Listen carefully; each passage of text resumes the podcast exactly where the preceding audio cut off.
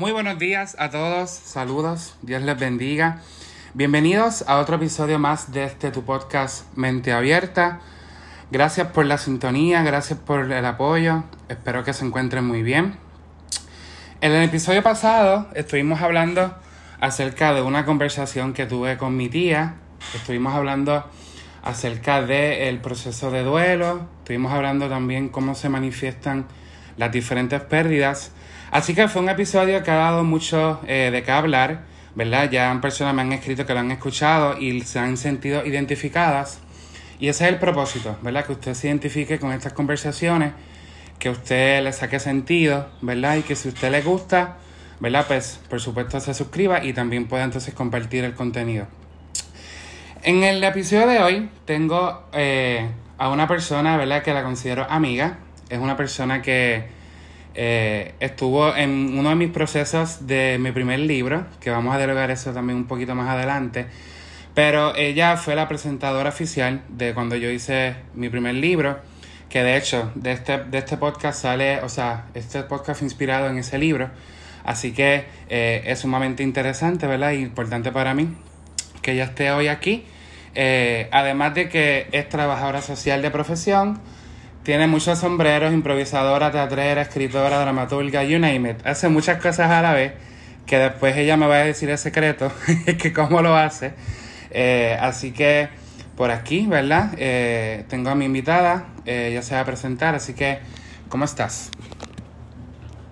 Hola Cristian, qué emoción, gracias por esta invitación y gracias a todas las personas que conectan contigo a través de tu página como autor, en tu podcast, en la lectura de tus libros. Gracias por haberme invitado como moderadora y presentadora Sí. de, la, de tu primer libro. Que se sigan repitiendo muchas más lecturas y muchos más libros por publicar y que sigas Yes. contando historias extraordinarias. Sí. Gracias por esta invitación y gracias a todas las personas que van a conectar a través del podcast. Gracias a ti por aceptarla. Estuvimos ¿Qué me ahí. ¿Cómo? ¿Qué me faltó mi nombre? Tenía que decir mi nombre. Sí, no, pero tranquila, que esto no se preocupe, que esto, esto es en vivo.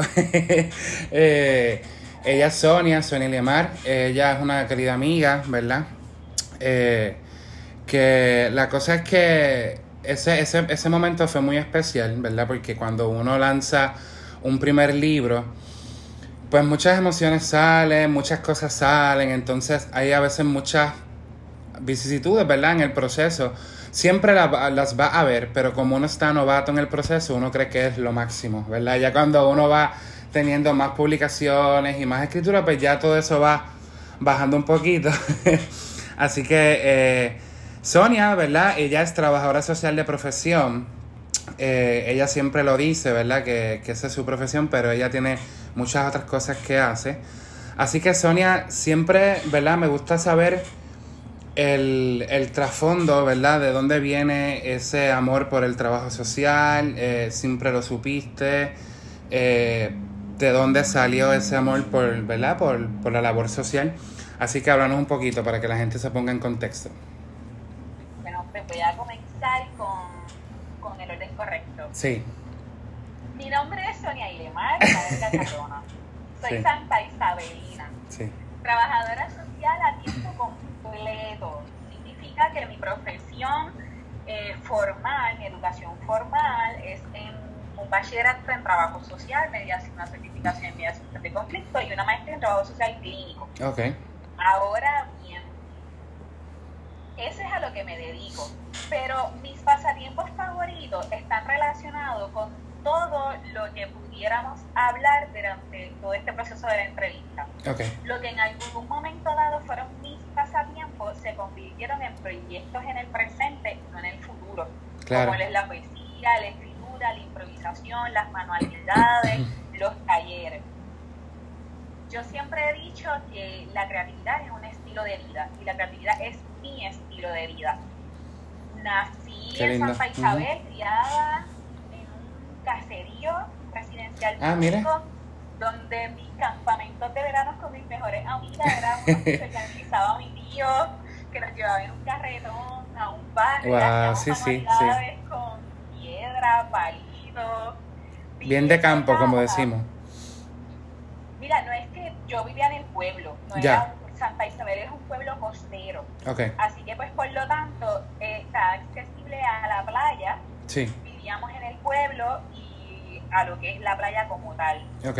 Entonces, viví la experiencia de crear manualidades desde lo que tienes, desde lo que está a tu alrededor. Sí. Yo creo que fue una de las cosas que me ayudó a aprender a utilizar la creatividad como modelo de solución de problemas. Que eso lo descubro Mm. más adelante. Claro. Eso lo descubro con, cuando entro a la universidad, con todos estos modelos, modelos de solución de problemas, Sí. de la creatividad para la solución de problemas. Son cosas que las descubro en el futuro. Pero en mi proceso de crianza, yo puedo decir que mi mamá, esa habilidad y esos pasatiempos sobre la creatividad, las manualidades, etcétera, la heredé de mi mamá y de igual forma de mi padrastro. Yo tenía un padrastro que le gustaba dibujar De verdad. Wow. de igual forma tenía varias habilidades entre el karate, la música. Yo no soy Ujú. musical. Yo viví, acepté a Jesús como mi salvador a los 16, así que tuve, fui danzora sobre 16 años y mi primer libro es un libro artesanal desde la perspectiva de una danzora. Wow. Qué brutal. Lo, lo hice yo, lo cosí yo con la ayuda extraordinaria de mis amigas Rosa Cruz y Glenda Ayala y otro y un equipo de trabajo extraordinario. Lo presentamos en, en Humacao, este, un lugar que se llama La Casona. Sí, Fue el apoyo sí. del municipio, el Departamento de Arte y Cultura del municipio y ese lugar es bello, así que esa presentación fue súper linda. Pero eso es otra historia, por cómo llegó ese libro, qué ocurrió en mi vida antes de esa primera publicación de ese libro. Sí.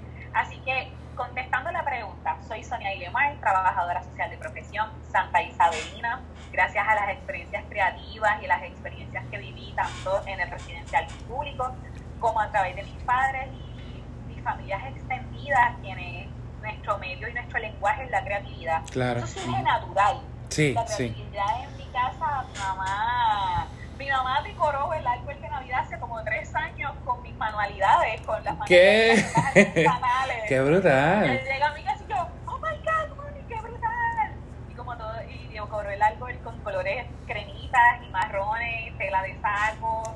y O sea que la creatividad, la creatividad siempre ha estado, siempre ha estado en ti. No, mi mamá, mi mamá es costurera. Ok, ya, pues no, no busques más nada, no busquemos más nada. Mi mamá es costurera, mi mamá hace manualidades, mi- mis hermanos, déjame ver, mi hermano mayor es muy líder comunitario, pero yo trabajo social, somos cinco. Ok, Después yo soy la segunda, después de mí va una, una hermana que tiene tres hijos y a ella le gusta la pantomima y le gusta cantar. ok. Entonces, y uno de mis sobrinitos creo que le gusta la escritura. Mira para allá. Mi, mi próximo hermano, que es Norberto Cardenales, que es atleta de profesión y estuvo, estudió en el albergue olímpico, pero él estudió idiomas, él es lingüista. Ok. Habla más de cinco idiomas. Que eso también es creatividad y un arte, No, mira. literal. Yo siempre digo, mi hermano baila, canta y habla varios idiomas. Él tiene la parte que yo no tengo. Pero está bien porque se distribuyó bien, o sea, ¿verdad? Fue bien distribuida. No, el equilibrio es brutal. Y Sí. mi próxima hermana, que es la pequeña, tiene un bachillerato en asistencia. Bueno, es que es secretaria, ¿sabes que ese puesto de secretaria le cambiaron el Sí, ahora es este, oficinista administrativo, algo así. Cosas así. Pues ella es Sí, cosas. estudió cosmetología y estudió cosmetología y estética de uñas, así que siempre el arreglo de mi cabello es por mi hermana. Es por tu hermana. Hacho, pero está brutal porque tienes para escoger, Sonia. ¿Quieres algo? ¿Para dónde tu hermano? Va- ¿Sabes? Tienes para escoger. No, no, yo tengo una familia extendida, que eso es otra historia de la historia de la historia. Yo tengo familia extendida y mis hermanas son otra que es secretaria, una que es maestra y el otro es enfermero. Wow. La familia se divide un antes y después, Literal. 17 años. Eh, ¿Qué puedo decir? Que ese es el trasfondo del desarrollo de la creatividad, el lenguaje de la música, la creatividad, Claro, la escritura, la enseñanza, las manualidades, eh, mis años como danzora, el proceso de estudiar y tener educación no formal en procesos creativos, Sí, como he tomado varios talleres, ¿verdad? Por eso es que yo digo que la- el desarrollo de la creatividad y mis procesos creativos pudieran ser diferentes a un escritor que tiene una educación formal en literatura, Sí, en sí, idioma, en español, etcétera, ¿verdad? dependiendo de lo que haya elegido estudiar. Y por eso digo que los pasatiempos se convirtieron también en mi estilo de vida. Y para concluir esa respuesta, me cito a mí misma cuando digo la improvisación teatral me hizo mejor escritora. Sí, este es de verdad que es interesante ver porque ¿verdad? Tú estabas comentando que, por ejemplo, que tu educación creativa o tu forma de ser creativa es más, va más allá de, que una persona que estudió literatura o estudió español o estudió las formas, eh, ¿verdad? Va a redundancia, formales de la literatura. Entonces, que eso no es que está mal, cada cual elige su camino y elige cómo lo va a estudiar, pero entonces a ti te funciona eso que estás haciendo. O sea, la forma que estás llevando la, la creatividad te funciona a ti y eso está bien. Siempre voy a decirlo. Sí, eh, Este, claro está, la poesía llegó a mi vida desde la escuela intermedia. Ok. Las manualidades llegaron en la escuela elemental, la poesía en la escuela intermedia y el teatro en la escuela superior. Ok, eso que fuiste formada. Sí, sí, sí, sí, definitivo, definitivo. Sí, sí, sí. De alguna manera u otra, he en varias escuelas. Este, y eso me gusta, yo pienso que seré una eterna estudiante. Sí. Mucha gente la conozco como a ti, perdón que te Sí, no, no, tranquila. tranquila. como a ti que nos conocimos en el taller de la escuela de lanza. Sí, sí. Y así me conozco, he conocido a muchas personas y artistas y creativos a mi alrededor que nos hemos conocido en escuelas no formales de improvisación, de escritura, de danza, etcétera. Y... Se hacen amigos. Exacto, ¿no? Y es, y, es, y es bonito y es bello porque entonces puedes conectar desde otra perspectiva, porque yo pienso, ¿verdad? Esto es lo que, esto es lo que Cristian piensa, no es nadie. Yo pienso que la escritura o el estudio formal de la literatura está bien, pero entonces te impide disfrutar de otras cosas. Es como, por ejemplo, cuando tú eres actor, que tú estudias teatro, y tú vas a ver una obra de teatro, tú estás viendo otra cosa. Tú ves los luces, tú ves los cambios, tú ves la técnica. Entonces lo disfrutas, pero lo disfrutas desde otra manera, desde otra perspectiva. Este, entonces las personas que estudian la literatura formal, yo pienso que estudian desde otra perspectiva, lo estudian desde otra manera, pero entonces nosotros que no tenemos así grados ¿verdad? en estudios formales, igual la disfrutamos desde nuestra manera, desde nuestra forma y y yo pienso que hay espacio para todo el mundo. Que, na que nada está de más, que, nunca, nada está fuera de. Los acercamientos creativos son increíbles porque yo siempre he creído y dentro de todo mi rol como tallerista, cuando trabajo los talleres con los padres, utilizando la creatividad como modelo de solución de problemas para controlar rabietas, Mira para allá. los niños, el hecho de yo la creatividad como parte del proceso como tallerista, cómo solucionamos problemas en el presente, cómo aprendemos a que no hay una sola salida para encontrar y solucionar este problema, sino que hay diferentes formas, diferentes caminos, algunos lo van a caminar, otros lo van a correr, otros van a ir un poco más lento. no importa cómo tú vayas a transitar ese proceso creativo y desde qué acercamiento, siempre vas a utilizar el que te Ahora bien, claro. cuando tú como creativo compartes una idea con otra persona, ¿desde qué espacio tú lo estás compartiendo? Yo siempre digo esto, cuando a mí una persona me comparte algo para que yo lo escuche o yo lo lea, yo le pregunto, yo no asumo que la persona quiere que yo inmediatamente le lo lea y le reaccione. La persona solamente quiere ser escuchado y ventilar. ¿Te puedo leer esto? Eso, ¿Quieres, Que, ¿Quieres que reaccione a lo que me leíste o solamente te escucho para que tu proceso, para tú mismo escucharte y sentirte escuchado mientras sabes que un segundo te está escuchando? Son dos cosas diferentes.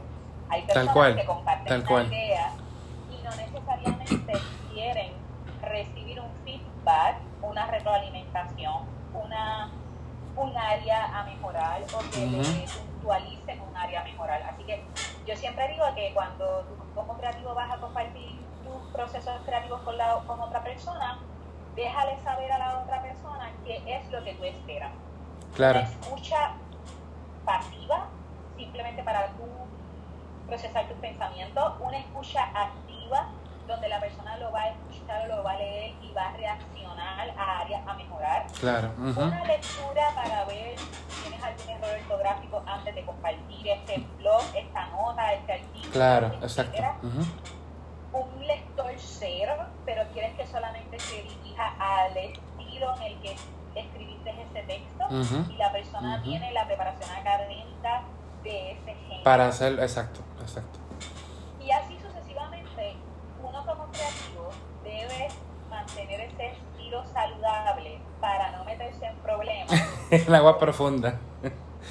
Porque muchas veces que comparten las cosas no dejan claro cuál es el propósito de esa lectura o de esa escucha. Y cuando la persona le da su impresión, se incomoda. Y cuando tú como creativo compartes una idea, yo pienso que lo compartimos para que nuestra idea evolucione y que uno debe saber con quién uno lo comparte y cuáles serían las aportaciones de esa persona a tu idea. Si una idea tú la compartes y no evoluciona, tú debes de, evaluar tu idea, Exacto. tu, sinopsis, tu proyecto. O sea, si tú no recibiste con paz, con serenidad, con, con asombro, yo pienso que un creativo no debe de perder su capacidad de, asombrar. Yo también, yo también. Si tú pierdes la capacidad de asombrarte, pues lo perdiste todo, porque entonces tú piensas con un falso ego, pudiéramos decir, que tu idea es perfecta. Y yo pienso que las ideas evolucionan claro. cuando se comparten. Sí. Y me, me, me encanta eso que trajiste, porque la realidad es que a veces eh, no somos claros, ¿verdad?, en lo que queremos expresar. Y bueno, tú has sido testigo, yo te he enviado cosas, mira Sonia, léete esto. Y de momento tú lo lees y me da un feedback. Y yo digo, diantres, ¿verdad? O sea, sí, tienes razón. Eh, que no es que, que no es que necesariamente quizás uno va a comprar esa idea o eso va a decir, mira, sí, pero sí, uno puede estar abierto a, a crear y entonces abrir y expandir su mente, ¿verdad? Porque si uno se cierra, esta parte de la área creativa es, es complicada en el sentido de que realmente uno tiene que ir, eh, como tú viste, evolucionando, uno tiene que ir cambiando, uno tiene que ir viendo cómo tú puedes mejorar esto y lo puedes presentar. Y también yo pienso que en como tú, en la, en la, en la parte creativa, eso está bien, pero entonces cómo tú presentas eso creativo. O sea, cómo tú lo expones, de qué manera lo expones. Eh, ¿A qué te refieres cuando quiero compartir mi idea? Sí, exacto. Exacto. Yo lo dejo, yo lo dejo claro. Claro.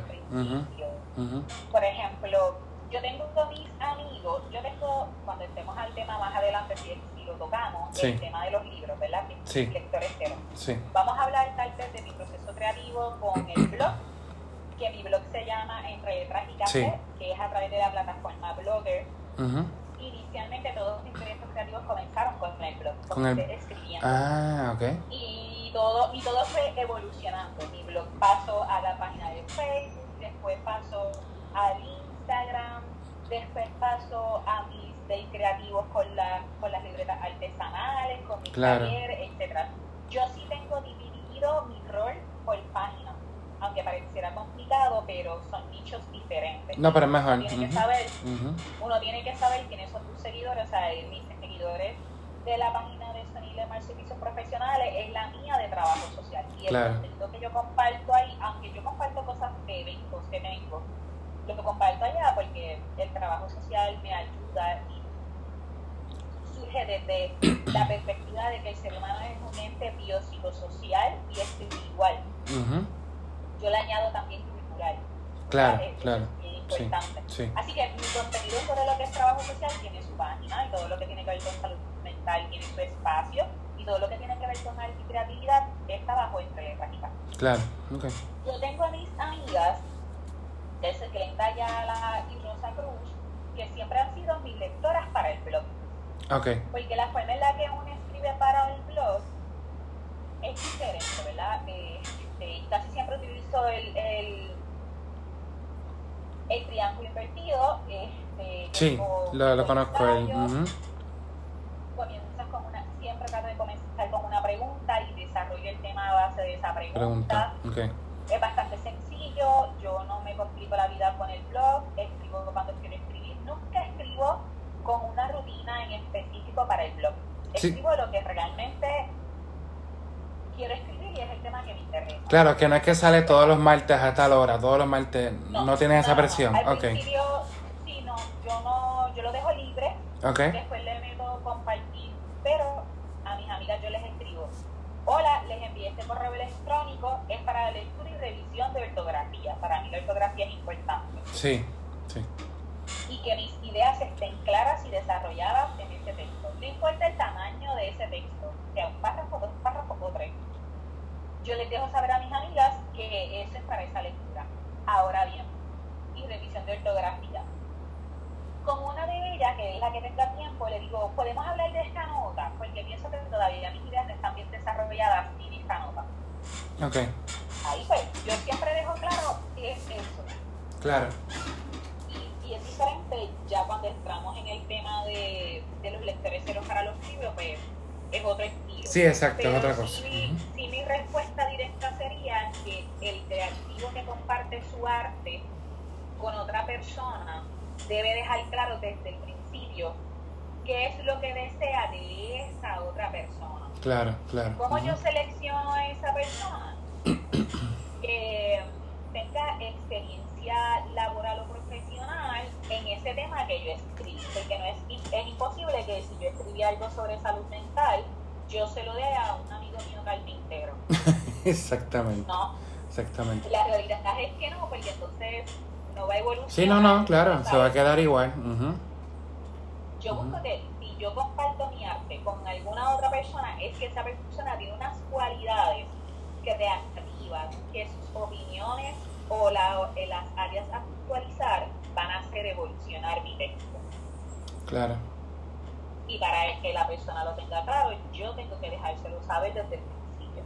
claro. Sí, que no es como que, pues léelo y, porque a, a veces me ha pasado, ¿verdad? Que me envían cosas, eh, específicamente una persona que, que, que es amigo, que me dice, no, para ver si te gusta. Y yo, pero es que, o sea, ¿por qué no me va a gustar? Dime. O sea, es, es, es algo específico de un tema, eh, quieres ver ortografía, quieres, o sea, porque es que si me va a gustar o no, igual tú lo puedes compartir, porque es tu opinión, si es de un tema. O sea, tú no necesitas como una afirmación de mí para decir, mira, compártelo, porque si te gusta tú lo puedes compartir. Ahora, si tú quieres ortografía, si quieres revisión, si quieres creatividad, pues entonces, ¿verdad? Sé como que más específico.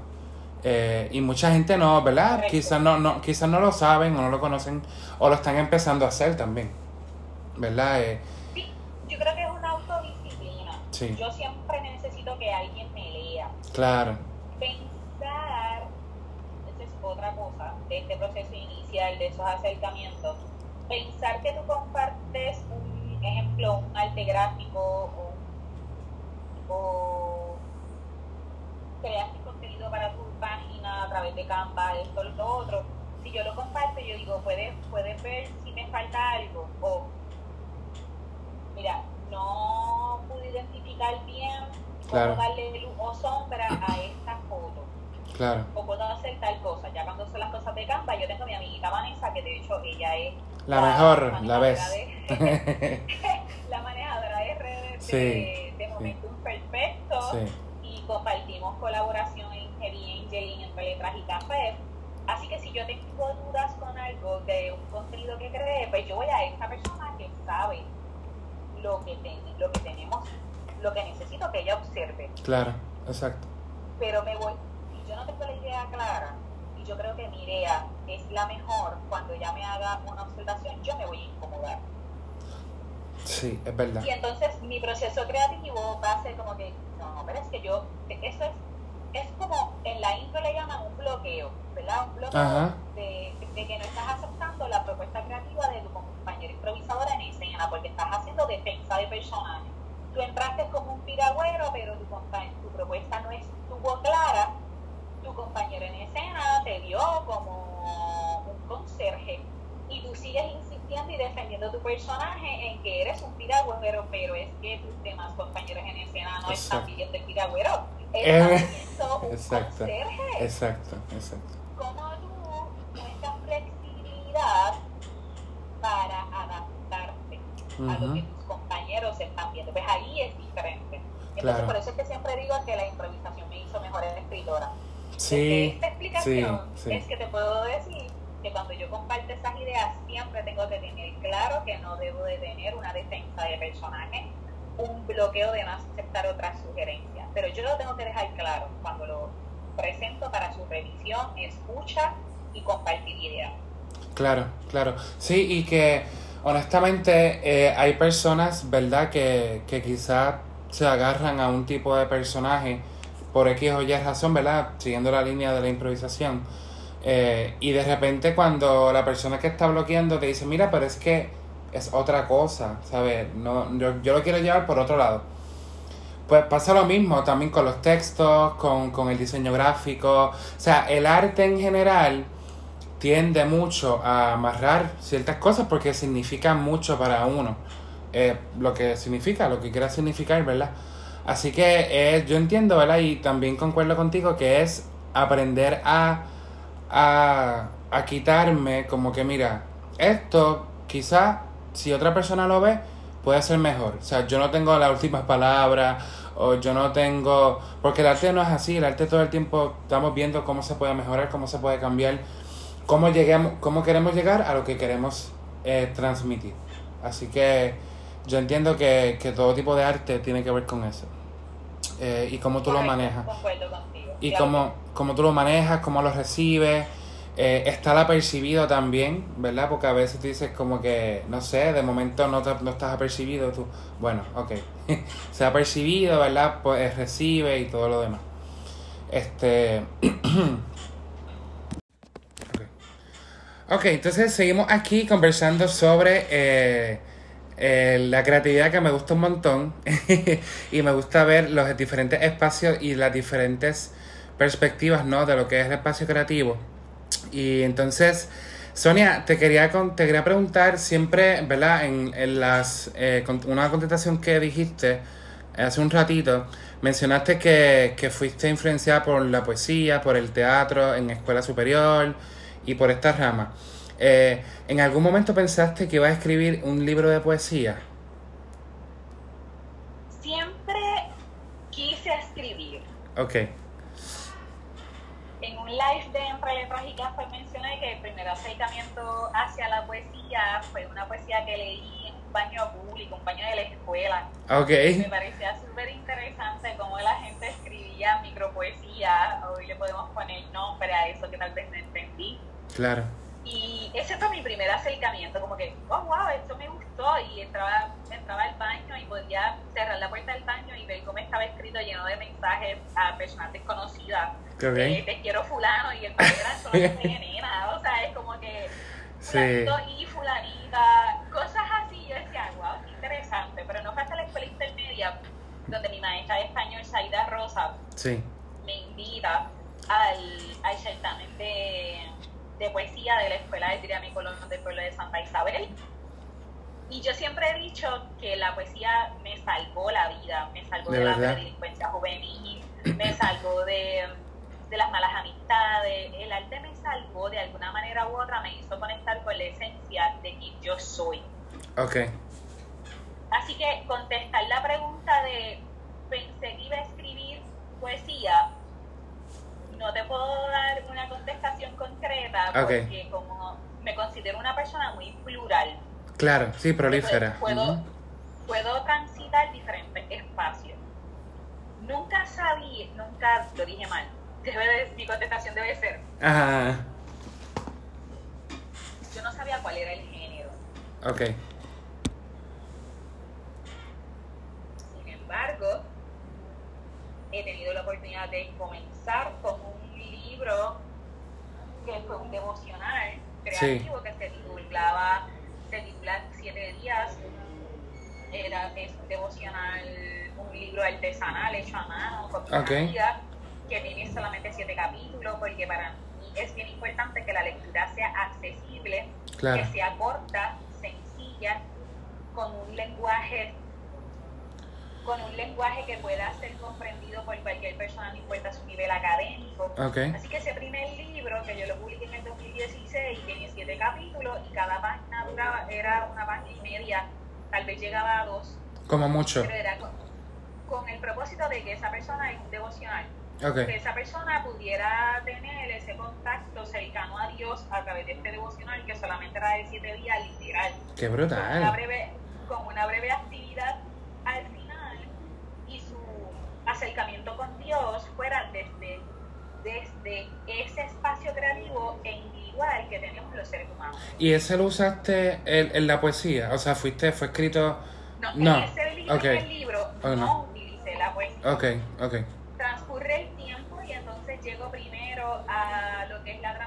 A través de los talleres de Rafael Pagán.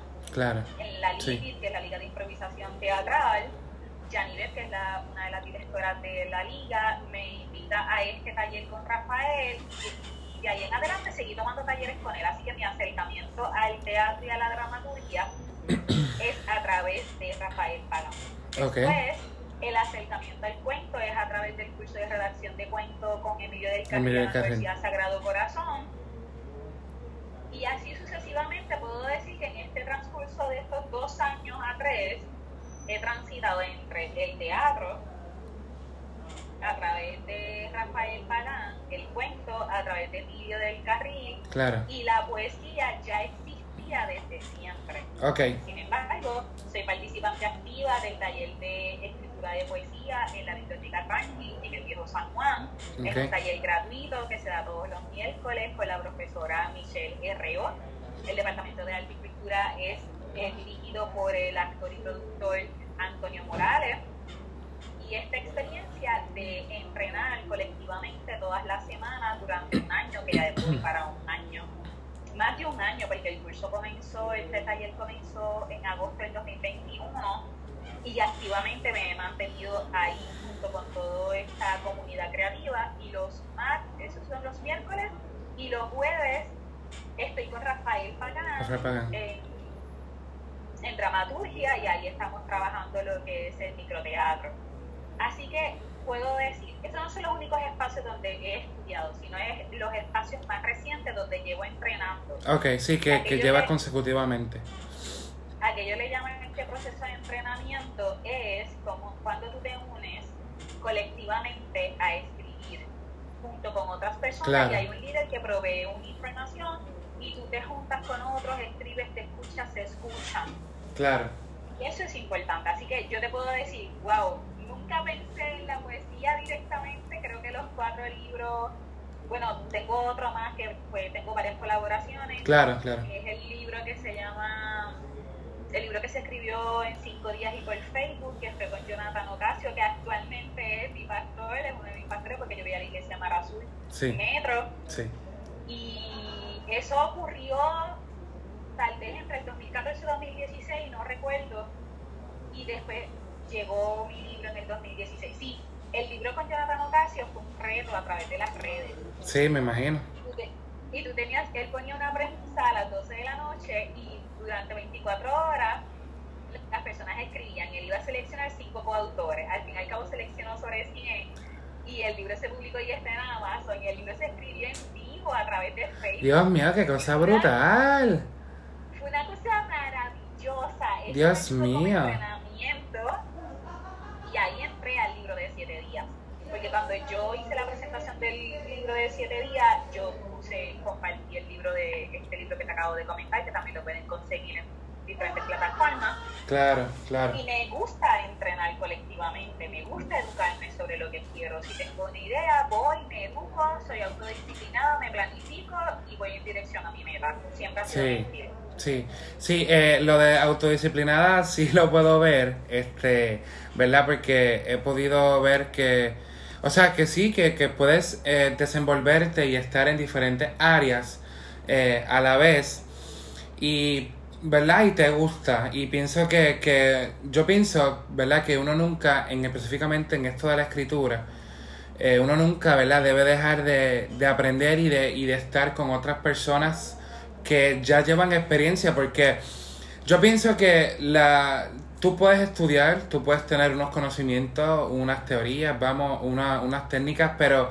si no tienes una, una experiencia transitada, pues yo pienso que es igual a nada. Así que yo creo que la experiencia se hace así, ¿no? ¿Verdad? Educándose, eh, transformándose, eh, metiendo la pata también, ¿verdad? Porque eso es parte de... este, así que yo creo que no pasa nada. Estamos aquí, ¿verdad? Para seguir aprendiendo. Sonia, este... Yo sé que esta pregunta quizás es un poquito difícil porque no sé, ¿verdad? Pero te la quiero hacer. Eh, de, los, de todos los géneros que has trabajado, ¿cuál es tu favorito? ¿O cuál te gusta trabajar más? no sé, sé que es difícil porque es como decirle, ¿cuál es tu hijo favorito? Pues ninguno porque todos son diferentes. Pero, no sé, ¿hay algo, hay algún género que, que tú dices, mano, tú, tú lo disfrutas, como, lo disfrutas poco más o o se te hace más fácil, quizás, eh, que otros géneros. no sé si tienes contestación, ¿verdad? Si no, no pasa nada. Yo pienso, porque también se me quedó la colección de poesías que son los fanzines. Claro, que, Vayan mi gente, después Cristian les comparte la Sí, se los comp sí. pueden ver. Me lo envías y yo lo puedo poner abajo en la descripción, los links y sale bello. Pues, que también se me quedó la colección de poesía que son los fanzines, que son como eh, utilizas una página y la doblas como si fuera un librito. Ok. Estamos en audio, pero la descripción sería que doblas la página, punta, punta, punta y cortas en el medio. Exacto. Y un librito de cuatro hojas. Ah, ya. Una nota artesanal y esa colección de poesía yo la publiqué antes del, de los tres libros. Ok, o sea, antes, ok. Sí, sí, esa, esa presentación la hice en Pura Vida ¡Ay, qué brutal! Esa presentación estuvo súper linda, me gustó un montón. wow, es que importante mencionar que todos mis procesos han sido desde la autopublicación. Okay. Yo autogestiono y soy la que pago por cada uno de los procesos Que eso, eso es... Es un tema aparte. No, eso es, eso es, esos son como cinco podcasts que porque eso, eso está heavy. Este... Y hablar sobre lo que es ser un, sobre el issue de, te consideras o te llamas escritor porque tú mismo te autodominas escritor y y eres autopublicado o tienes que esperar a que alguien te llame escritor porque te leyó. Wow. una pregunta de discusión, una pregunta abierta, etc. Pero pues tu pregunta. Estoy aquí pensando, ya me dejaste aquí flipando otra vez con eso. ¿Cuál es el género que más me gusta? Sí. O que más disfrutas, ¿no? ¿Verdad? Porque... es que yo, es bien difícil. Yo sí, sí, yo te entiendo, yo te entiendo. yo te entiendo. Yo disfruto la poesía, disfruto el teatro y el cuento. Claro, estamos hablando de cuentos cortos y microcuentos. Claro, no cuentos así largos, ¿no? No, yo, yo estoy todo en lo que es micro, microteatro. Todo pequeño. Igual momento perfecto es un texto escrito en colectivo con cuatro o cinco estilos de monólogos diferentes. Que está bien chévere, me lo leí. Está bien nice, bien nice. Y cuando fui, cuando fui a verlo, que lo presentaron, eh, tú dices, hermano, o sea, es que es increíble porque aunque los cinco monólogos son quizás poco aparte, todo tiene que ver con el mismo tema central. Entonces, ¿cómo tú haces eso? Bueno, tiene que ser en colectivo, me imagino, porque no hay otra. Y también el trabajo de dirección teatral. Y también el exacto. y de dramaturgia de Rafael Pagana, también. que con eso. ¿Cuál de los cuatro géneros? Tranquila, si no hay nada, no pasa nada. La poesía. La poesía. Tú sabes que lo pensé. lo pensé. Me voy a ir con la poesía. Lo pensé. Ok. Este. La poesía, fíjate, en, en mi caso, a mí me gusta mucho la poesía. O sea, me gusta. Pero es que tardo en entenderla. Como que. O sea, puedo leerlo una vez, una segunda vez y sigo sin entender. o sea, como que, como de verdad se me dificulta, como que, ok, espérate, como que mi, quizás mi mente no da para tanto o algo así, no sé. O, o quizás yo, yo prefiero el narrativo también, porque me gusta más la narración. puede ser eso. Me, me voy a darle una contestación concreta de la. ¿Cuál es, ¿Cuál es mi top 3 todo lo que hago? Cuento y poesía, microcuento y, y cuentos cortos. Yo creo que no es que puedo decir, ay, soy la mejor, lo soy Claro, la claro, claro, No, jamás no estoy diciendo eso, ni ando aquí con el, con el síndrome del impostor. No, no, no, no, no. no. Horrible. Yo, yo hablo, que tengo mi issue con ese asunto del tema del impostor. Ok, Este, sí. Es que tú siempre necesitas reconocer y validar lo que tienes para poderlo exponer. Y no se trata Uf, todo el tiempo de que estás eh, actuando o de forma falsa sobre lo que tú crees, porque yo siempre tengo esta, esta frase, necesitas voluntad sobre cuál es la idea y cómo la quieres llevar a cabo. Necesitas entrenar y ser autodisciplinado y dirigido hacia tu meta. Si tú no tienes esas tres cosas en tu vida, difícilmente vas a poder transitar por todos esos espacios creativos. Porque hay gente que dice, ah, yo sé hacer eso, eso me gusta, le gusta todo, pero en ninguna de las áreas se desempeña. Es así, es verdad, sí. Entonces es como, ay, sí, pues yo voy para ir a coger esta clase. Ajá, pero estás desarrollando ese talento. Exacto. Sí, porque quieren saber de todo, pero a la vez no quieren, no hacen nada. No, yo no puedo, con esos tipos de creativos a mí Yo necesito la disciplina. En una ocasión, en una entrevista, en una presentación de libro de cuentos, en, en un lugar en específico, me hicieron esa pregunta. Sí. que cuál era mi proceso creativo, yo le dije la autodisciplina y la planificación. Y la persona se incomodó muchísimo. Dije, De verdad. Sí, hubo incomodidad. Pero ¿y qué esperaba él entonces? No sé, o sea. Es que pienso que la pregunta surgió desde este fenómeno de soy escritor y en cualquier momento me llegó la super idea, me fui viral y soy un bestseller. No. Hay gente, no mira, esa. Hay gente, y esto me lo enseñó una amiga mía, que ella es mi coach, es mi ¿verdad? mentora también, y ella lleva trabajando por 20 años lo que es la, el neurocopy. Hay gente que paga para que, tus, para que salga un bestseller, pero realmente el libro no es un bestseller. O sea, ¿a qué voy con esto? Un bestseller no te hace mejor escritor. O sea, ese es simplemente un sello para ganar público, para que la gente diga, ah, mira, esto es un bestseller, voy a comprarlo. Porque así que hace la gente. Exacto. Pero en exacto. definitivo no es, no es bestseller en realidad. No, a mí háblame de que tu proceso, de- descríbeme qué te inspira, quiénes son los que te influencian, con quiénes tú compartes tus procesos creativos, en qué lugares tú entrenas, cuál es el tiempo que tú le dedicas a cada una de las áreas creativas en las quieres desarrollar tu texto. Porque Ujú. yo hago, como tú muy bien dijiste, yo hago diferentes cosas, pero yo tengo un día de entrenamiento con Impropulso, un día de entrenamiento con la Heavy Angel, un día de entrenamiento para eh, poesía, un día de entrenamiento para dramaturgia y un día de tiempo para. Ok, ahí va a llegar. ¿Tienes... llegamos, llegamos. ¿Tienes tiempo para ti? Sí. yo, lamentablemente, ¿verdad? Y mi experiencia, yo llevo, yo entré al departamento de la familia a los 21 años. Diantre, bien Entonces, joven, Sonia. Yo tengo 38. Bien yo joven. Digo, Digo, yo fui maestro Yo también a los 21, ¿verdad? Pero, pero que bien joven, o sea. Ah, o sea. y a seis días de haber cumplido los 21, todavía yo tenía 20. Ella, dia- DH, mano. DH.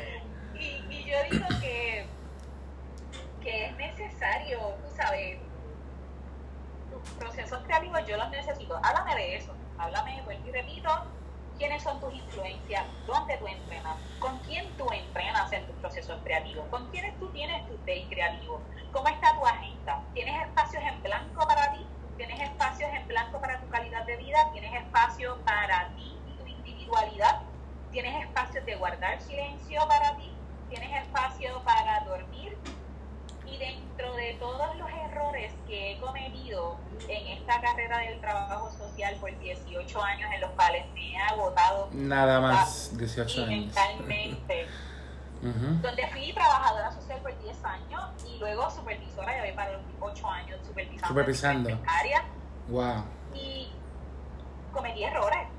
Me descuidé, me enfermé, eh, aumenté de peso en algún momento dado y es necesario el tiempo en blanco en tu agenda. Es necesario tu tiempo en blanco eh, para tu descanso. Y lo que yo hago de mi tiempo para mí, yo lo puedo dividir dependiendo de qué cosas quiero explorar, qué cosas Claro, hecho. claro. Y yo tengo una listita y una nota. Mis últimas dos notas en el blog tienen que ver con el bucket list y con la lista de pendientes. Yo descubrí en el 2022 que yo no tenía un bucket list. ¿De verdad? También que sí, no, no soy tan aventurera. Ah, ok. No, no, me no, nunca me vas a ver. Yo pienso que yo no voy a morir en el cielo, no voy a morir como un tiburón yo ok. no voy a morir.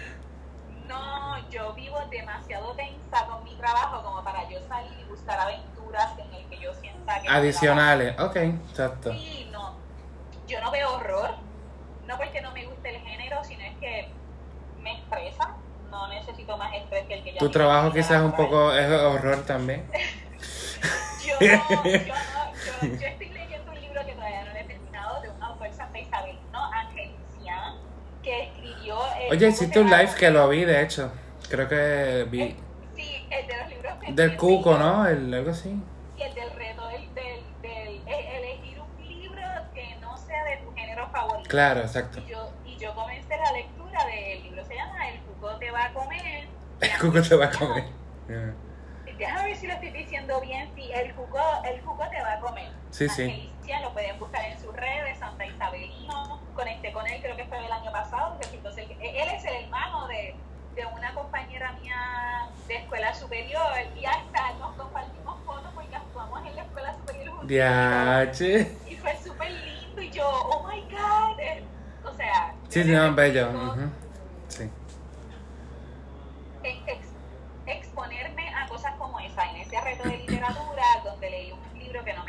Por ejemplo, en mi lista de pendientes. Mi lista de pendientes va dirigida a déjame ir y coordinar la cita para ir a un spa. A mí, esa, ya a mí no me, no me da paz sentarme a hacer las uñas, fíjate, yo no me pinto las uñas, me las pinto si tengo una entrevista, yo pregunto, porque ya- yo le pregunté a él, este, este podcast va a ser también un video podcast, o sea, porque me tengo que maquillar, me tengo que Sí, sí, sí, peinar, me tengo que producir, es, es como que, ¿Cómo que no? oh ¿Cómo que? esto? Porque el domingo para Eh. además de ser uno de mis días de descanso, que eso es otro tema, Sí. siempre es necesario tener un día de descanso en la semana. Un día de descanso en el que te levantas tarde sin alarma y dejas que tu cuerpo sea el que se levante de la cama, el que ya quiera salir de la cama. Ese día en el que, por ejemplo, a pesar de que yo eh, acepto a Jesús como mi Salvador Ujú. y creo en el Padre, Hijo y Espíritu Santo, Ujú, amén. y eh, tengo una historia con una familia pastoral y una historia bien bonita donde viví, ¿verdad? Ese tema de hablar sobre mis experiencias eclesiásticas son bien bonitas, es un tema muy largo, pero lo resumo, sí, sí. lo resumo en que para mí es importante ese domingo de descanso. Yo por la mañana, por lo regular, desde el físico y la respiración para el manejo de la ansiedad y hacerme consciente de que mi cuerpo necesita respirar. ¿Por qué? Porque yo trabajé en la unidad de investigaciones y maltrato de menores, trabajando 24/7, y nos puede dar un agotamiento físico y Sí. mental Ujú. en el cual tú necesitas autorregular tus emociones. Entonces, en ese proceso de yo necesitar autorregular mi patrón de sueño, por las 24 horas en las que trabajaba, turno, cada, ¿sabes? los cambios de turno, yo podía estar, yo, yo no dormí, yo no duermo tres horas corridas, es intermitente mis procesos de sueño. Ok. Así A causa de eso. tanto, A causa del trabajo. Sí, a causa Ok. de sí, sí, definitivo. Por Ok. eso es que yo tengo que recurrir a otras alternativas de bienestar físico y emocional Para poder dormir. Para poder calmar y autorregular Ok. mi respiración y que mi cuerpo entienda de me toca descansar, me toca respirar, me toca estar consciente de mi cuerpo. También llevo un proceso de menstruación consciente. Okay. Este, soy vegetariana. Sí. Asisto al médico regularmente para no descuidar mi área física. Asisto a la iglesia para cuidar y mi bienestar espiritual. Me relaciono en una comunidad creativa que se llama ADN Creativo para mantener mis procesos creativos conectados con el Dios de la creación. Qué genial. Que es, que es Dios, o sea, cuando, o sea, contarme con ADN creativo es necesario para mi vida. O sea, yo, yo tener ese proceso de devocional con Dios es importante para mi vida. ¿Eso tú lo presides, Sonia? Yo soy co-líder con ah, Vanessa Correa, okay. que es la manejadora de redes de Momento Imperfecto. Ok, sí. También está conmigo en Nosotras tenemos, Vanessa Correa y yo, dirigimos un círculo que se llama ADN Creativo. Claro. De Marazú y Metro. Es un círculo seguro, un espacio seguro, abierto, no tienes que pertenecer a Mar Azul para reunirte con nosotros presencial o virtual. Genial, genial. Así que yo divido, contestando y cerrando la contestación, que es importante los espacios en blanco en tu agenda, que te planifiques tu semana. Sí. Yo hoy he estado en mi reunión de era yoga de domingo.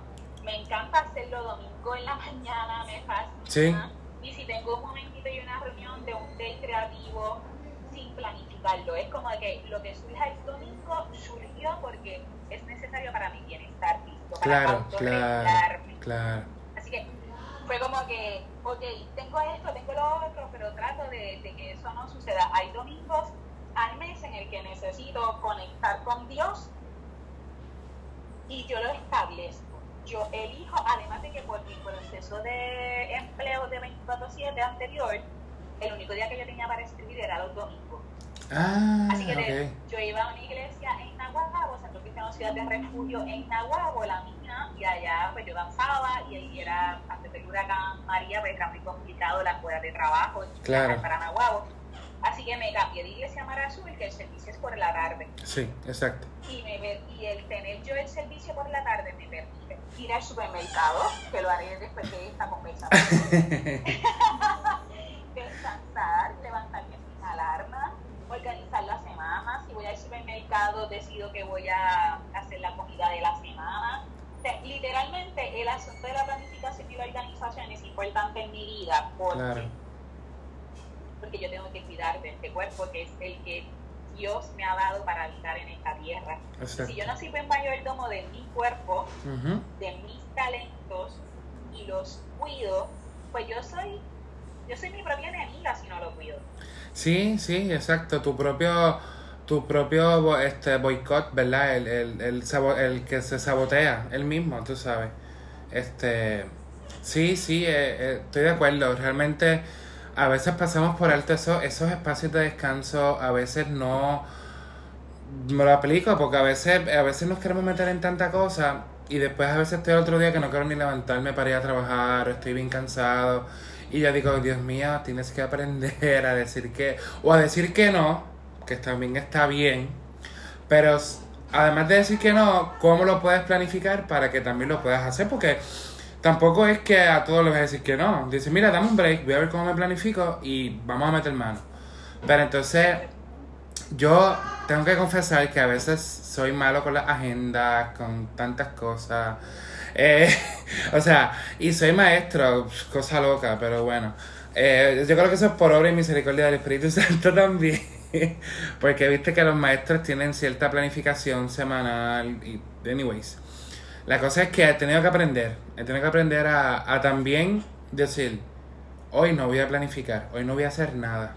Eh, y lo separo en mi agenda y, y puedo, ¿verdad? si tengo el tiempo porque cumplí con las otras cosas, pues, ok, puedo hacer esto y, y o me voy al cine o me voy a caminar o, ¿sabes? Porque eso también es, un, somos un integral, ¿sabes? Somos tres, ah, somos alma, cuerpo y espíritu, entonces perdemos de perspectiva eso, que a veces creemos que la mente está separada del cuerpo o que el físico no está dentro de la mente y todo está conectado, ¿sabes? Todo está conectado. Somos seres integrales, somos seres integrales y holísticos y necesitamos quiero puntualizar en el tema, para cerrar ese tema de que pienso de la creatividad y nuestra relación como seres creativos con Dios. Sí. Cuando Dios es quien creó los cielos y la tierra. Y desde el Génesis y esto Dios le dijo a Adán, ve y ponle nombre a todo lo que te rodea. Dios nos dio el talento de la creatividad para colocarle nombre a todo lo que está a nuestro alrededor. Exacto. Somos hijos de un ser creativo que nos otorgó el talento de la creatividad. Que necesitamos comunicarnos a través de la creatividad, a través de hacer con lo que está a nuestro alrededor de crear para bendecir a otros, de crear para aportar en el presente y acercar y ayudar a acercar a otras personas al Dios de la creación, al Dios que me hizo a su imagen y semejanza. ¿verdad? Mi relación con Dios y en mis procesos creativos es muy importante, extremadamente importante este, mi comunicación con Dios a través de la danza, el baile, los devocionales, mis devocionales. Tú vienes a mi espacio creativo y es como que, oh my God, aquí tengo mi espacio de libretas artesanales, mi espacio de los libros, mi espacio de los yoga mat. Este, hoy compartí con otros dos amigos que estuvimos haciendo este proceso y fue bien bonito interactuar y yo le decía, vamos a trabajar esto desde el físico y desde la respiración para autorregular nuestras emociones y el cuerpo te lo va a agradecer. Así que no necesariamente desde la crítica hacia otros movimientos espirituales. No, no, de hecho no. De hecho no. Eso es bien importante decirlo. Para mí, Dios es el Dios creador quien le delegó y le dijo al mismo Adán, ve el de nombre. Exacto. Él le dijo eso a Adán, que Adán representa y simboliza la humanidad, la creación, pues entonces tú y yo también podemos ponerle nombre a todos estos procesos creativos.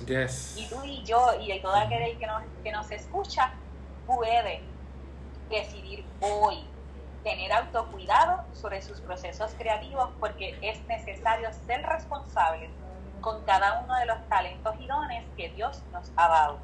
Amén. No tengo más nada que decir. Que solamente concordar contigo. que concuerde con todo, con todo eso. Eh, realmente eh, hemos estado hablando acerca ¿verdad? De, de tantas cosas, de la creatividad, eh, de cómo se mezcla ¿verdad? quizás el trabajo social o tu profesión con la creatividad. y me gustaría, me gustaría también entrar un poquito, Sonia, en este aspecto de la improvisación. ¿Cómo se... ¿Cómo sale? Cómo, o sea, la improvisación, ¿verdad? Aunque es una rama del teatro, ¿verdad? Que, se estudia de manera formal.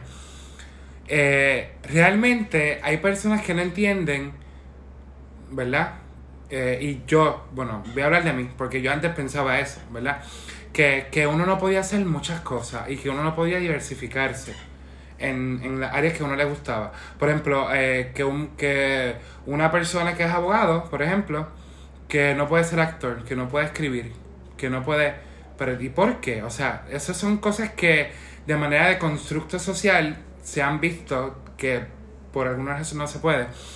Pero realmente la improvisación, ¿verdad? Tú misma dijiste que te hizo mejor escritora. Eh, entonces, ¿cómo, ¿cómo llega eso a tu vida? ¿Cómo llega la improvisación a, a Sonia? dos premisas, te voy a contestar la primera. El que somos seres que tenemos que enfocarnos en una sola cosa es un constructo establecido a través de nuestro sistema de educación en Puerto Rico, a través de la cultura, de acuerdo a tu sistema familiar y eclesiástico. Y me refiero a eclesiástico a ese sistema de iglesia, denominación, movimiento, concilio en el cual tú te creaste. O sea, yo lo pongo como todo integral. Si nos han enseñado que si tú vas a ser médico, tienes que ser médico y toda tu vida tú tienes que, ah, pero no puedes evolucionar, no puedes entrar tocando el, el clarinete y terminas tocando el violín o el cello. Maravilloso, Desde el principio nos delegan la responsabilidad de esto es lo que tú tienes que ser. Como por ejemplo, los papás empiezan, mi hijo va a ser abogado, mi hijo va a ser eh, ingeniero, y tal vez es malísimo con las matemáticas. Y vivió frustrado toda su vida y es malo dibujando. O tal vez o tal vez era muy bueno pero no le apasionaba. Claro quizás tiene la destreza pero no le, no le encanta o no se lo vive. Solamente Exacto, y solamente lo estudió para darle el título a sus ¿Ya? padres y después se fue a hacer Ujú. lo que quería. No, nosotros, ¿verdad? Yo en este momento no soy madre, pero soy madre de muchos huérfanos y muchos niños abandonados Sí. y, y tengo muchos hijos. Muchos hijos que no salieron de mi vientre ni de mi cuerpo y es una decisión mía, pero yo creo que es necesario no dañar las emociones ni los procesos creativos de nuestros hijos autoexigiéndole una profesión en la cual ellos tienen que descubrir cuáles son sus talentos para desarrollarse en ellos y encontrarse en su camino. Y que es tan importante, quiero- Dios mío. Quiero contestar eso de que desde mi perspectiva y mi Sí, experiencia no, sí, claro. es un constructo social de acuerdo a tu sistema familiar, eclesiástico, cultural, etcétera. Pero que es bien común aquí, por ejemplo, en, en Puerto Sí. Rico. Digo, yo no sé si en otras áreas, ¿verdad? Pero por lo menos... hablamos desde el contexto PR. Claro, desde PR para el mundo. es bien común. hablamos desde, eh, te hablamos desde ese concepto. Entonces, la improvisación teatral llega a mi vida porque yo empecé a trabajar en el departamento como un sueño. Yo me acuerdo que yo iba por bajando por en dirección hacia Cagua y le digo a mi mejor amiga Rosa Cruz, vi una guagua del departamento y dije, ahí yo voy a estar. De verdad, qué Yo decidida. decidí, yo, yo soy así. Pues me tengo miedo, me gusta. Yo soy así. wow, Sonia. Este, yo decidí ser trabajadora social ah, cuando estaba en grado 11.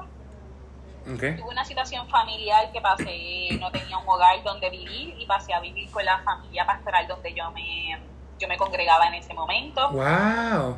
Entonces comencé por la Intel de Ponce porque había sido admitida en la UPR de Río Piedra y no pude llegar allá, así que pues me tuve que ir a la Intel de Ponce y luego entonces me cambié para la Intel Metro, a la Escuela de Trabajo Social de la Intel Metro Claro.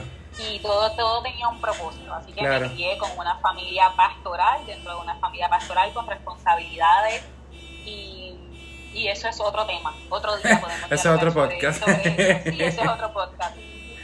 Tenemos como tres podcasts pendientes, mentira. Sí, son varios temas, varios temas. Entonces, decidí que eso era lo que yo quería. Yo decía, Claro. yo quiero estar ahí. A todas estas, me graduó el 12 de mayo, 12 de junio del 2005 Sí. y entro y yo cumplo el 6 de diciembre y yo entro al departamento de la familia el 12 de diciembre del 2005.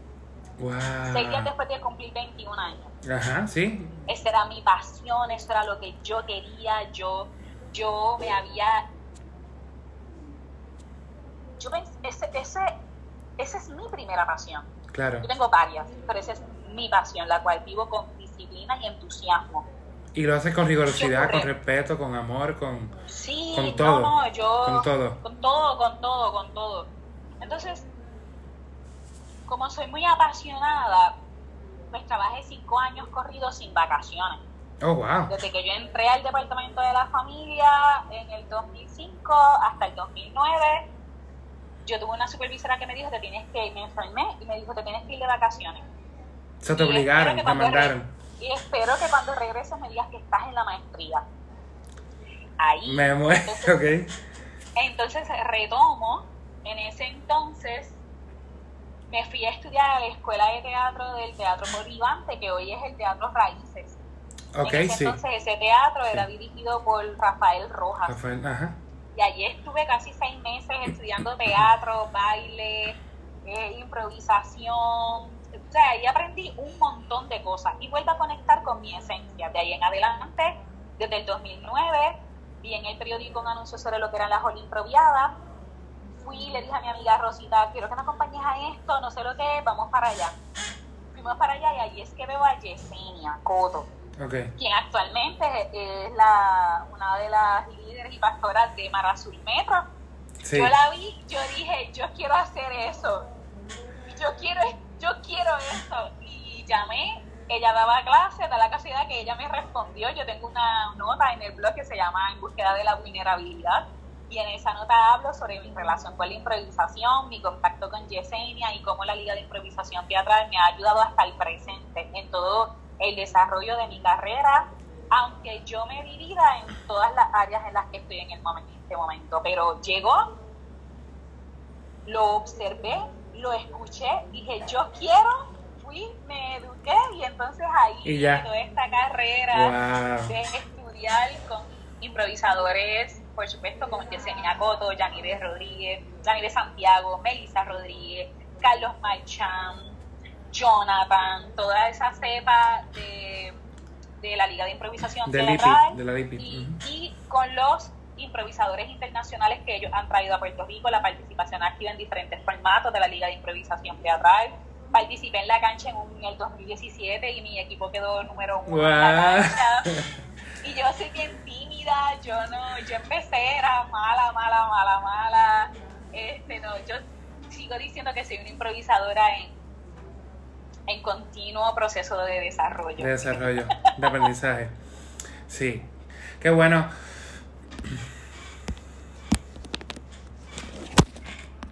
Entonces, eh, qué, qué, interesante, Sonia, de verdad, ver eh, cómo sale esto de la improvisación teatral, ¿verdad?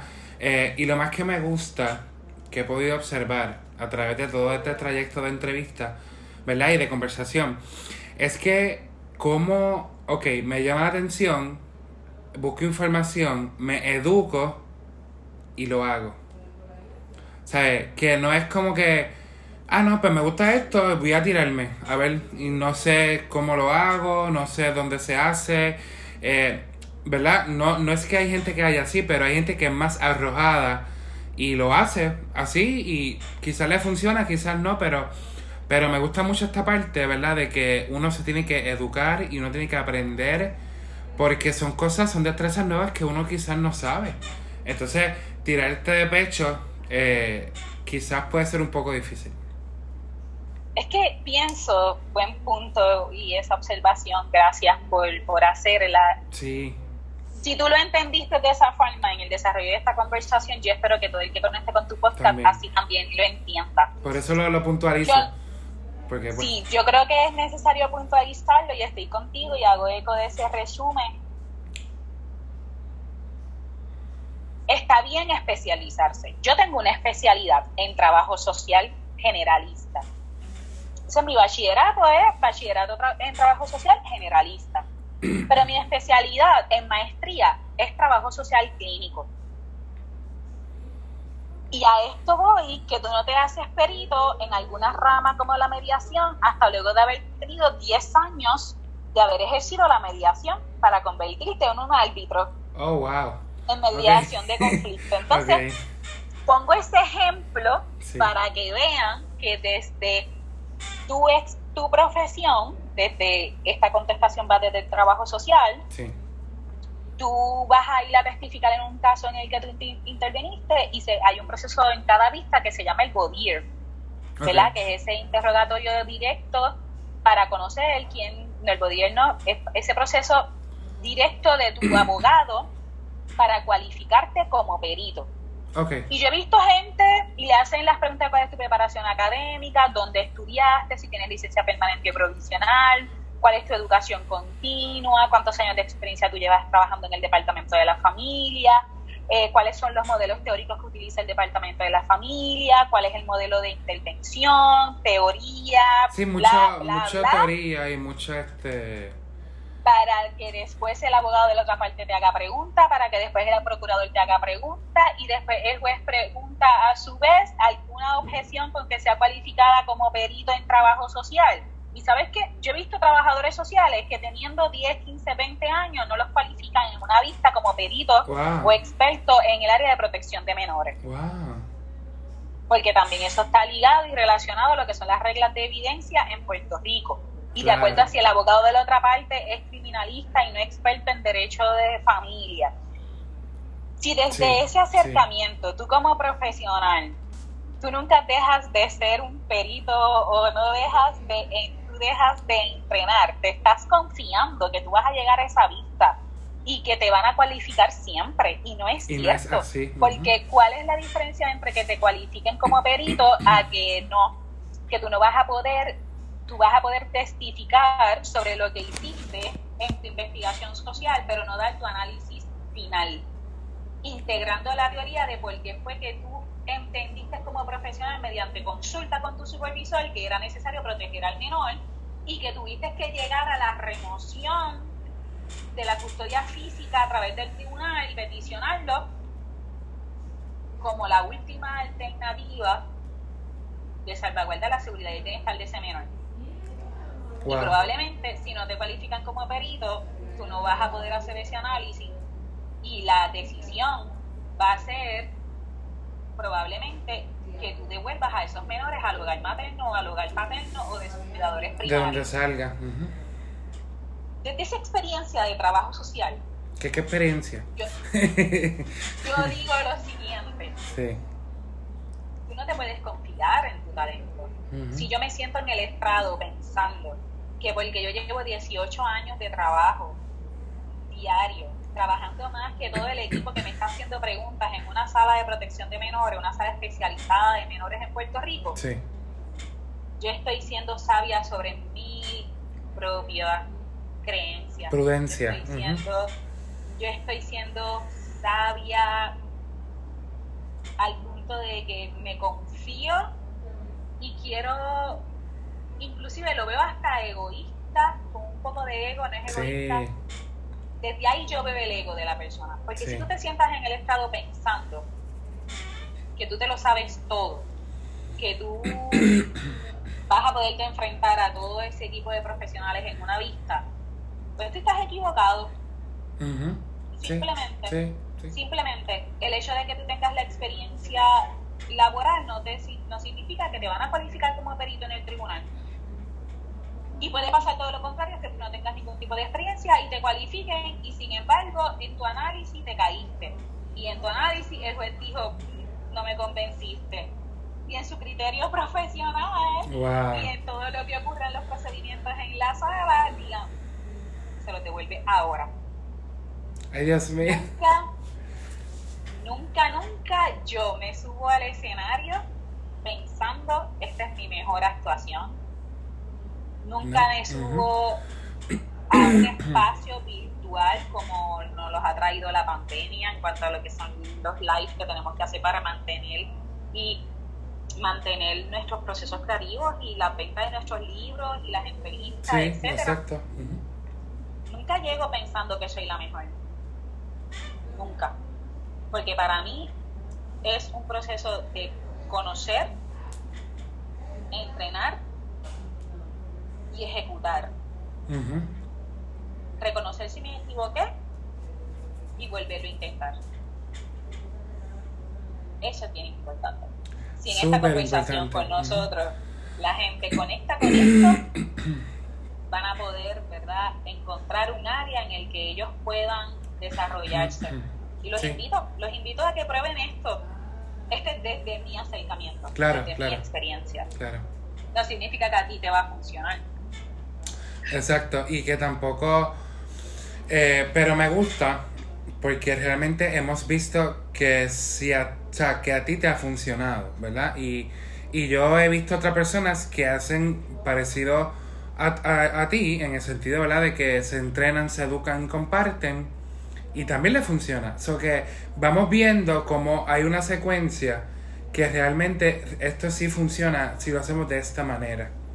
Eh, aunque no todo está escrito en piedra, ¿verdad? Porque eh, es así.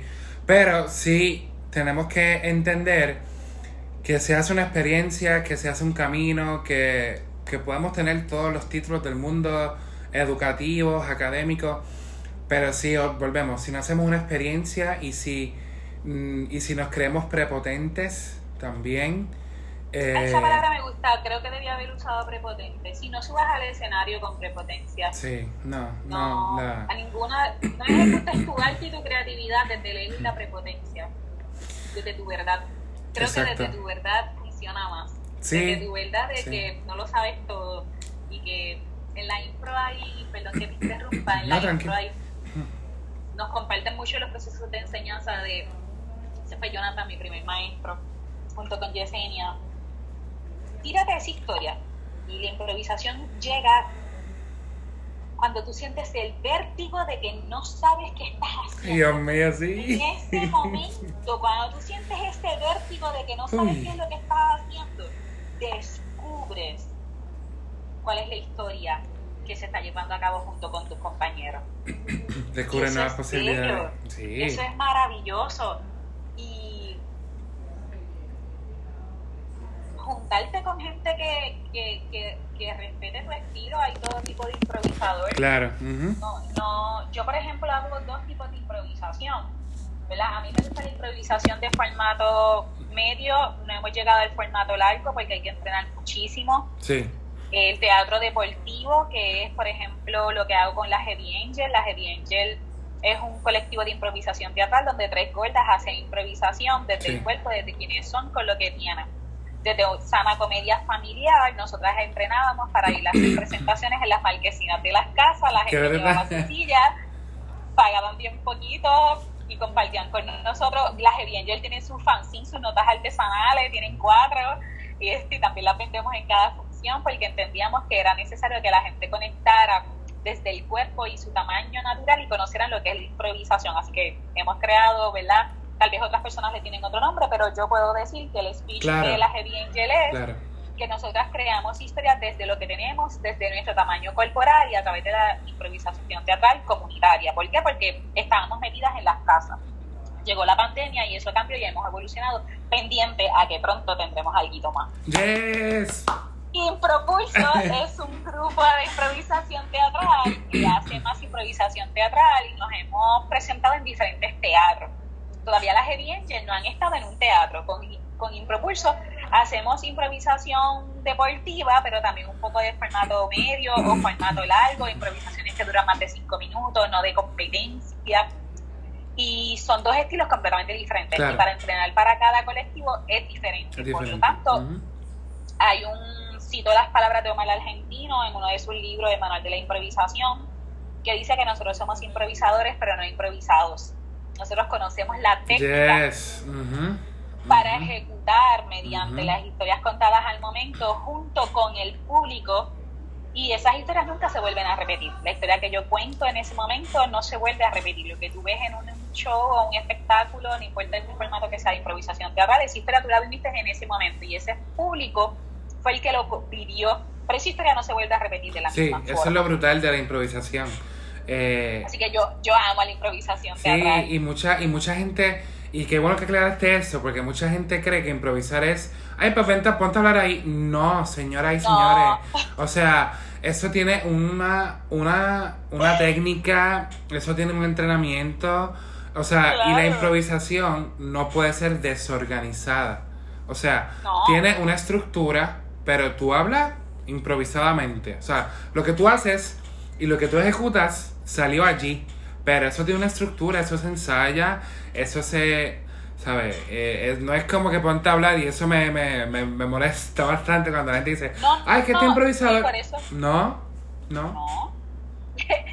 como te digo, ¿verdad? Y yo los invito a que busquen a la Liga de Improvisación Teatral Puertorriqueña, como hay otros grupos de improvisación teatral puertorriqueña que están haciendo un trabajo extraordinario, este como lo es Teatro de la Manga, como lo es no sé qué de impro con Melissa Rodríguez, Kiko y allá en el Chori. O sea, independientemente hay que consumir el teatro, hay que ver los diferentes estilos de improvisación teatral puertorriqueña. Así que es extraordinario que puedan verlo, que puedan experimentarlo. Y que puedan hacerlo. Que puedan, Sí, sí, tienen que, es necesario consumir teatro para que puedan ver los diferentes estilos. y yo diría, vayan a la liga de improvisación teatral y tomen talleres, vayan a Impro Galería y consuman el teatro. Teatro de la Manga se está presentando todos los domingos. Eh, Noche de Impro con Melissa Rodríguez, Kiko y todo este combo que hacen un trabajo extraordinario. Consuman el teatro de acuerdo a la posibilidad económica, porque sabemos que también el teatro, al igual que en otros países, se encuentra en la capital y no todo el mundo tiene ese, la oportunidad de venir a la, a la ciudad, de venir a San Juan, de venir a San Dulce, de ir al viejo San Juan, a los diferentes teatros, este, a consumir teatro local, ¿ves? Claro. Entonces, por eso la Heavy Angel va más a los pueblitos. Yo con Heavy Angel iba a mi pueblo, Macao, Nahuatl. Ay, pero eso está genial porque... Heavy Angel se movía a los pueblos porque era necesario como que llevar la improvisación teatral a espacios más cercanos del con la comunidad. Y consuma teatro, búsquelo, consúmalo, apoye el talento local, edúquese. Yo, por ejemplo, en ADN Creativo, nosotras nos reunimos mensual y estamos dando improvisación teatral para introvertidos.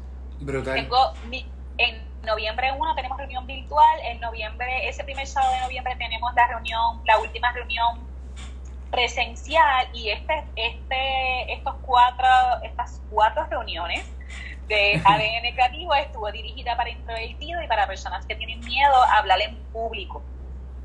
Porque entendíamos que habían personas que tenían, que tienen ideas creativas, que tienen microempresas, pero les cuesta hablar en público, les cuesta hablar virtual, etcétera. Así que yo, Vanessa y yo hemos dirigido estas reuniones en este tema.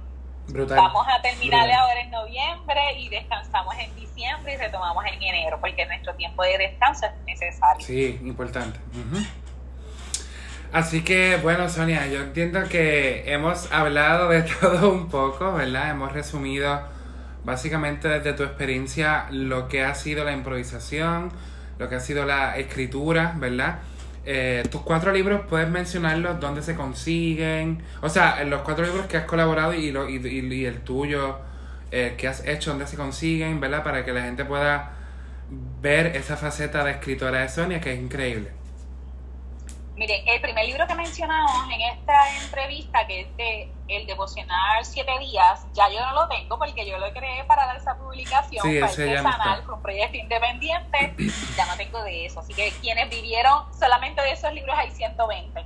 Ah, 120 personas tienen ese libro. qué pero el libro brutal. de mi, prim- mi primera colaboración que fue con Jonathan Ocasio, ese libro es el libro que se escribe en cinco días y por Facebook está en Amazon.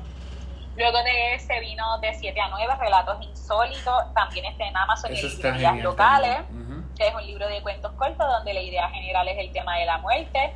Yo tengo dos cuentos, uno que se llama Temblor Esencial, que es la historia de amor entre dos personas adultas y esta profesora que se retira, comienzan los síntomas de Parkinson y su esposo menor que ella comienza a cuidarla Wow. y un microcuento de suspenso. Entonces, ese está en Amazon, de Bookmark y en otras librerías locales. En el área azul está en El Candil. Sí. Luego viene Momentum Perfecto, que es un texto teatral escrito en diferentes estilos de monólogo, también colaborativo, dirigido por Rafael Pagán. En ese comparto también parte de lo que es el gestora cultural con ese libro. En el, en el sur lo consiguen en el Candil y en diferentes, en The Bookmark, tanto en San Patricio y en Norberto, en la avenida Juan Ponce de León y en Plaza Las Américas. Ok. Y el, hay un proyecto muy bonito que es necesario y voy a aprovechar la plataforma que se Sí. llama Poesía para estar vivas por las niñas de Borinquen. Uh, ese Es libro, una ese libro yo lo leí. Es una antología poética, una convocatoria que Increíble. hizo Elisaura a través del Colegio de Trabajadores Sociales. es poesía por los derechos de las niñas de Puerto Rico. Sí. Tenemos una próxima presentación el 22 de octubre en Arepa Chic a las 2 de la tarde en Caguas. Caguas. Ese libro es a beneficio de una agencia sin fines de lucro del área oeste, dirigido a, a ofrecer servicio a personas víctimas de violencia de género. Así que yo no genero dinero de ese Claro, libro, es una claro. gesta cultural y una gesta literaria en beneficio de una agencia, así que pues por lo tanto no se pierdan esa presentación que va a estar increíble, lo pueden buscar así mismo también por Facebook, tiene su página, poesía para estar vivas por las niñas de Borinquen. Y Violeta, Violeta es mi poemario. Violeta, Violeta. Ese, ese sí estoy solita, esos libros yo sola, no en colaboración. Este, y tanto la colección de notas artesanales también es conmigo. Voy a estar el, déjame decirte, creo que esto es una primicia, espérate, el 14, Yes. Escuchen. el 14, el 14, el 14 de noviembre, viernes 14 de noviembre voy a estar en las facilidades del espacio alternativo Impro Galería. Allí tienen algo que se llama jangueo artesanal y voy a tener mesa con los libros que he mencionado, con algunos de ellos y con el libro de otros escritores también puertorriqueños que colaboran conmigo, como Rafael Pagán, Viviana Torres Meste, y allí voy a tener a Violeta, porque Violeta no está todavía en librerías locales, solamente en Amazon y conmigo en los lugares de punto de venta. Ok, ok. Y por último, pues entonces en noviembre voy a estar junto con Gladys Lavoy y con un proyecto súper lindo presentándonos en Impro Galería como dramaturgas, este, con un texto increíble, Amor en Otoño. Y Ese lo escribiste tú. sí, Amor en Otoño lo escribí mi, mi, texto, mi pieza se llama Parece pero no es, y con Gladys Lavoy, que es una compañera Ah, improvisadora de Impropulso, Ok. su, su texto se llama Desencuentros, pero eh, está súper lindo. La presentación se llama Amor en Otoño.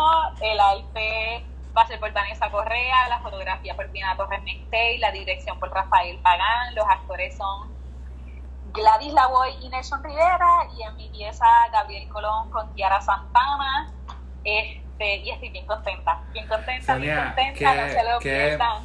Qué genial, de verdad. Qué bueno. ¿Qué se siente que alguien in- interprete tu texto de teatro? Wow, mira, cuando la primera vez que presentamos Momentum Perfecto, yo lo interpreté. Ah, sí. desde ese entonces, sí, desde ese entonces yo dije, yo he ido a casting y, y- y para la competencia, una competencia que se llama Sopa de Monólogo con Viviana Torres Neste y yo audicioné con un texto de prostituta que yo había escrito. Ok. Y yo dije, "Mm, no me encanta interpretar cosas que yo haya escrito. Luego surge Momentum Perfecto y me convencí, lo hice. Yo dije, oh my God, qué brutal. Eh, yo como actriz digo, yo no tengo la fuerza de este personaje. De hecho, cuando se llevó la, pues- la segunda puesta en escena en Impro Galería, el personaje lo hizo Roxana de Teatro de la Manga, porque fue doble elenco, y Yanive Santiago de Libby. Y Claro. yo, uff, era una emoción como que, oh my God, qué brutal. Yo no te puedo explicar que yo me siento igual de emocionada como si yo interpretara un texto de alguien, como que alguien lo haga. Bueno, puedo disfrutar las dos cosas. Las dos Lo que sí no, lo que sí no vuelvo a hacer es interpretar un texto que yo haya escrito. No, So, no. Me disfruto más el que alguien lo interprete. Ok. Así que en este tex- esta primera micropieza, que estos dos, Gabriel Colón participó conmigo en la cancha y es un improvisador que también pertenece a la Liga de Improvisación Teatral y hace stand-up. Y Kiara eh, son espectaculares, también es una bailarina, actriz, cantante, maestra Wow. de bomba plena, hace un montón de cosas y es bien lindo ver cómo otras personas le dan vida a tu texto. Sí, no, eso tiene que ser Claro. maravilloso, mano. O sea, eso tiene que. Eso tiene que literalmente uno pasar por la experiencia, eh, porque uno, ¿verdad? Yo quizás me lo puedo imaginar y, y puedo ver que es brutal, pero cuando tú lo experimentas, tú dices, hermano, esto lo escribí yo y este señor, este actor, esta actriz lo está haciendo genial, fenomenal. Y entonces tú puedes ver, mira, está- están las intenciones, lo que yo escribí, está, está- yo creo que, que es un complemento, o sea, es un todo. Sí, yo, yo, es- yo pienso que me voy a seguir disfrutando mi etapa de dramaturga, Claro. de escritora Claro, claro. y, y no de directora. No creo que este es mi momento, como hay muchos dramaturgos en Puerto Rico que son dramaturgos y directores Claro, de sus sí. propias piezas. Claro. En mi caso no, en mi caso yo me estoy disfrutando mi etapa como escritora, como dramaturga, bajo el entrenamiento de poético a través de Michelle Herreo y de la dramaturgia a través de Rafael Pagán. Este texto lo va a dirigir, Amor en Otoño lo, va- lo dirige Rafael, Rafael Pagán. Pagán. Este, pero le estamos produciendo este, Gladys Lavoy, Vanessa Correa y yo, así que en colectivo. Creo que esa otra parte me gusta más. La de producir. Sí, esos son otros temas, hablar de, de, de la puesta en escena. todo Sí, sí, eso es otro, sí, Yo he dicho varias veces en esta conversación otros temas, otros temas. Porque Tú sabes que te estás comprometiendo porque la gente va a escuchar y te va a empezar a pedir. Ella dice, mira, nos debe los temas, estos temas de mentira. Sí, es como que un to-do list de los temas pendientes para futuras conversaciones. Y, y por último, además de mencionar todos los libros, ¿verdad? Eh, Yo recientemente abrí mi canal de YouTube. Eso vi. Ay, oh my God, estoy súper contenta. Yes. tener la oportunidad de poder eh, hacer esto, le llaman videopoema. Yo le digo que son mis videos, pónganle el nombre que ustedes. Sí, el, el nombre no tengo- importa. Sí, Bueno. el género. Lo importante es lo siguiente: esos videos son grabados y editados a través del estudio creativo 1344 de Viviana Torres Mestey, quien es mi coach creativa. Brutal. Ella es dramaturga, Brutal. fotógrafa, profesora universitaria, productora de teatro, etcétera. Brutal. ya tengo varios videos que pueden pasar por el canal. Por favor, suscríbanse, denle a la campanita, importante que pasen por aquí a ver los Y de esos videos, wow, todavía no puedo decir cuál es mi favorito, pero tengo varias colaboraciones. Claro. Uno que se llama Phenomenal Woman, que es de la es un texto de una de mis poetas favoritas, Maya Angelou, de un historia increíble. Los invito a que vayan a ver ese video. En ese video comparte conmigo Pamela Lukis. Pamela, nada más. nada, más. y nada, menos que Pamela Lukis. mi compañera Gladys Lavoidin Propulso. Mis tres compañeras de Heavy Angel junto con Rosa Lamarque, nuestra colaboradora en Heavy Angel. Y junté a estas mujeres para que interpretáramos y declamáramos Phenomenal Woman y vayan a verlo. Tengo otra colaboración con Nina en la poesía que se titula Beat.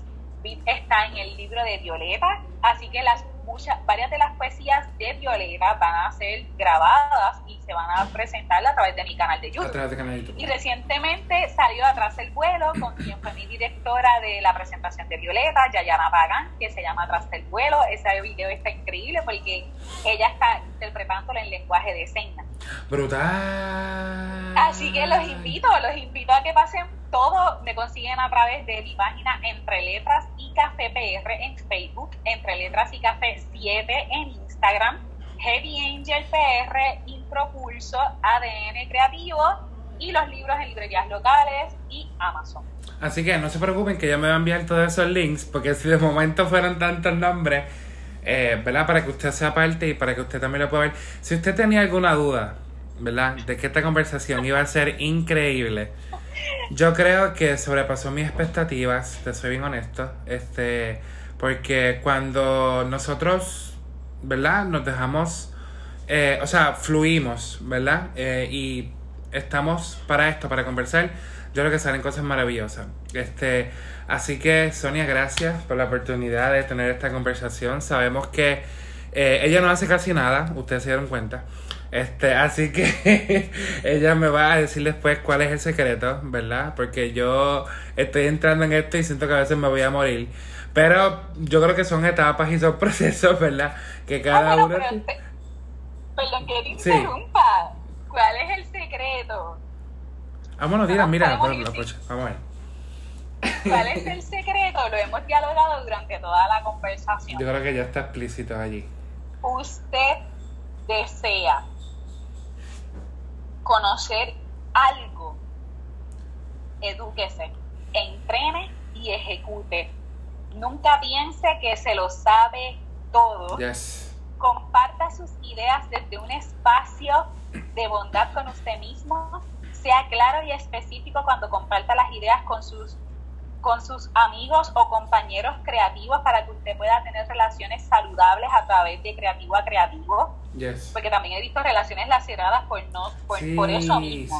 Así que pues por lo tanto, deje claro por qué y para qué usted está compartiendo esa idea al momento de, de recibir esa retroalimentación, ese feedback, ese escuche, esa lectura. Déjelo claro desde el no, no lo deje a que el otro creativo asuma lo que usted quiera. No, no, no tenga miedo, no pasa nada. Exacto, Yo creo que me ayudes con tal cosa, tal cosa y tal cosa. Ah, pues perfecto. ¿Por qué voy donde ti? Porque tu área profesional o de desempeño laboral o creativa en este presente me va a ayudar a que mi texto, mi pieza, lo que yo estoy quiero presentar, mejore.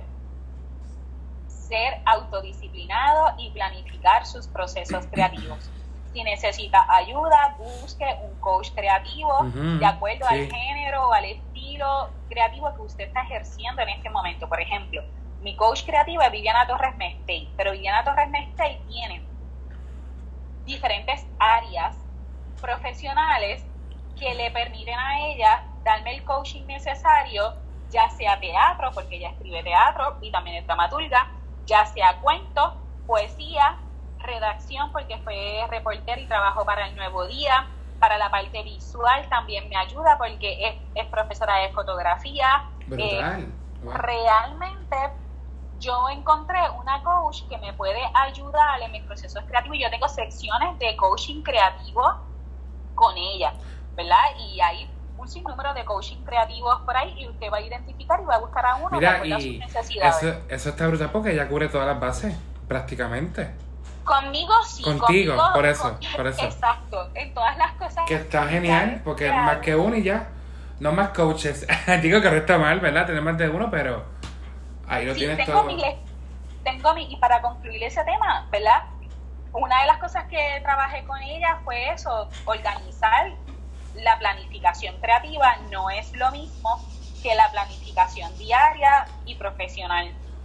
Son tres áreas de planificación completamente diferentes. Vanessa y yo hemos dialogado sobre el tema de la planificación creativa a través de ADN creativo, así que pasen por allá.